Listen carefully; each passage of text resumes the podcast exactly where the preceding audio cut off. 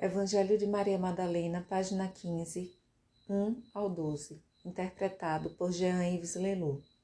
No capítulo precedente, Miriam de Magdala ensinava aos discípulos que o homem pode chegar a ver, graças ao nous.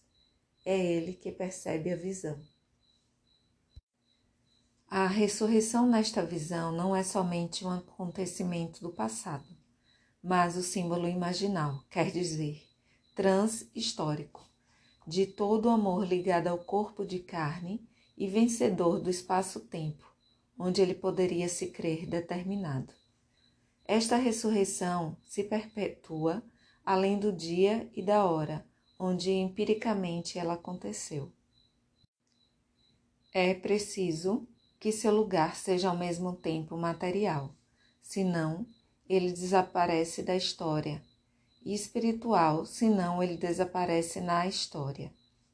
Este lugar onde a aparição é possível entre o mundo puramente material e o mundo puramente espiritual é o nous que o percebe. Se esta dimensão do ser humano é negada ou ainda não despertou, há todo um clima de real que não é visitado. Mas, além do nous, há o pneuma além do pneuma, o silêncio. O reino, no Evangelho de Maria, é também chamado repouso e silêncio. A visão representa um estágio necessário entre o silêncio e a palavra, mas palavra, visão, silêncio são apenas etapas particulares desta viagem da matéria em direção à luz, que se pode chamar ainda um ser humano, ou, mais exatamente, o homem o relato e a memória desta viagem. Saberíamos muito mais sobre estas peripécias e estas aventuras se não faltassem as páginas 11 a 14.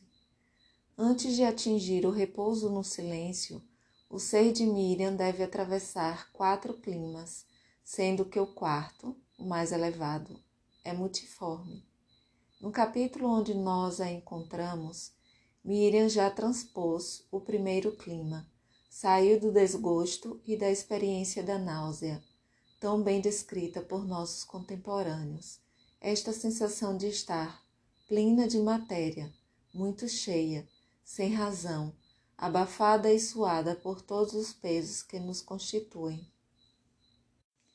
Primeiro clima: treva ou absurdo, a vacuidade estéril, clima nauseoso e nauseabundo, onde, quando nos identificamos à matéria, provamos nosso nada e nosso não senso. Segundo clima, cobiça, desejo de se apropriar, clima tenso da insatisfação, da solicitação e da reivindicação. O terceiro clima, recusa do conhecimento, recusa de saber, ignorância mantida, clima de estupidez, de fechamento a tudo que não seria proposto para uma saída, autossatisfação, vaidade. Quarto clima, cólera septiforme, treva, cobiça, ignorância, inveja, dominação carnal, sabedoria bêbada, sabedoria astuciosa clima que ajunta sua violência aos outros climas, leva-os a seu paroxismo, inveja, possessividade, orgulho e loucura das sabedorias mundanas. Alguns traduzem potências, forças, energias, autoridades. Preferimos o termo clima. Existem climas nefastos e outros benéficos. De uma certa maneira, um clima vos surpreende ou vos envolve tem autoridade sobre vós, é uma potência. Fala-se igualmente de clima psicológico.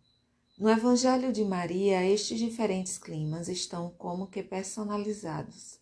Será preciso atravessar o clima da cobiça, da cólera e etc., para chegar ao clima doce, silencioso e repousante que é a presença do ser. Trata-se, portanto, de amar seu peso, de aceitar nossa passagem na matéria, mas Quando o peso toma todo lugar, quando o homem não tem mais nele um só dos batimentos de asas do leve, ele se sente não somente como uma besta, um ser que vegeta, mas como um mal nada. O veículo está vazio e não há lugar para ninguém. O Evangelho de Maria nos relata então a conversação que a alma teve com a cobiça, símbolo da provação que deve viver todo o psiquismo na travessia deste segundo clima. Eu não te vi descer, mas agora eu te vejo subir, diz a cobiça. Por que tu mentes? Com efeito, ela mente. Se a cobiça pode nos fazer subir, para onde? Pode, sobretudo, nos fazer descer é um clima de possessividade. Cada um sabe o que pode se tornar quando está possuído pelo que ele possui, e enquanto a cobiça o habitar, ele jamais estará em repouso. A cobiça só sabe dizer ainda, não sabe dizer basta. Por que tu mentes, já que fazes parte de mim? A cobiça não pode se esconder, ela faz parte do psiquismo, ela é o próprio psiquismo. A alma, cortada do espírito, torna-se insatisfeita, e é esta insatisfação que, pouco a pouco, vai levar a exigências cada vez mais veementes, até produzir a cólera.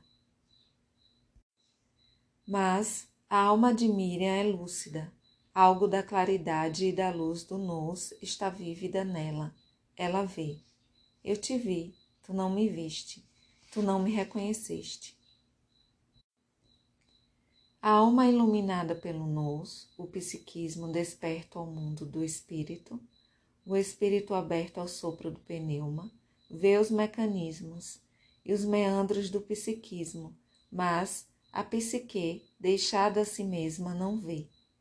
É o drama que frequentemente vivem os psíquicos e os espirituais.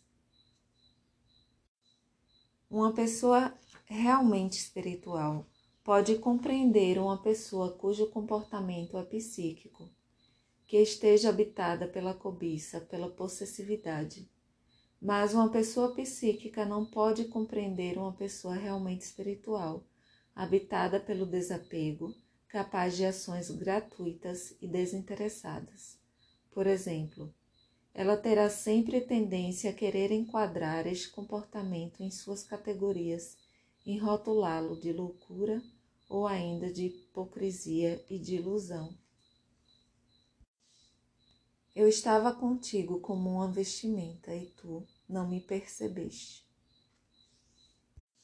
A cobiça, epitúmia, é como uma vestimenta para a alma, uma roupa de cores ricas e sombria sem dúvida, mas não é a pele da alma, o corpo que a manifesta. Esta não é senão uma forma da qual ela pode se revestir. A esta vestimenta ela pode preferir a generosidade, a ternura e outras formas animadas. Mas a característica da cobiça é estar na inflação, é tomar-se pelo que não é neste caso preciso, tomar-se pela pele da alma, em lugar de sentir que ela é somente uma de suas vestimentas. Alguns dirão de suas travestimentas. Tendo dito isto, ela, a alma, se foi toda contente. Tendo afirmado sua liberdade em relação às suas formas, a seus revestimentos, a alma pode ir-se, contente, o psiquismo de Miriam de Magdala mostra aí que ele não se alienou, não se identificou às suas cobiças como, em um primeiro tempo, não foi escravo de seus desgostos. O psiquismo que atravessou os climas da atração e da repulsão já não estará sobre o caminho do nous e do pneuma.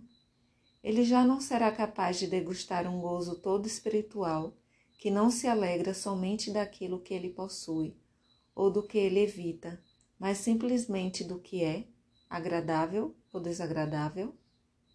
É o dom que ele é feito para continuar sua ascensão e fazer evoluir a sua consciência.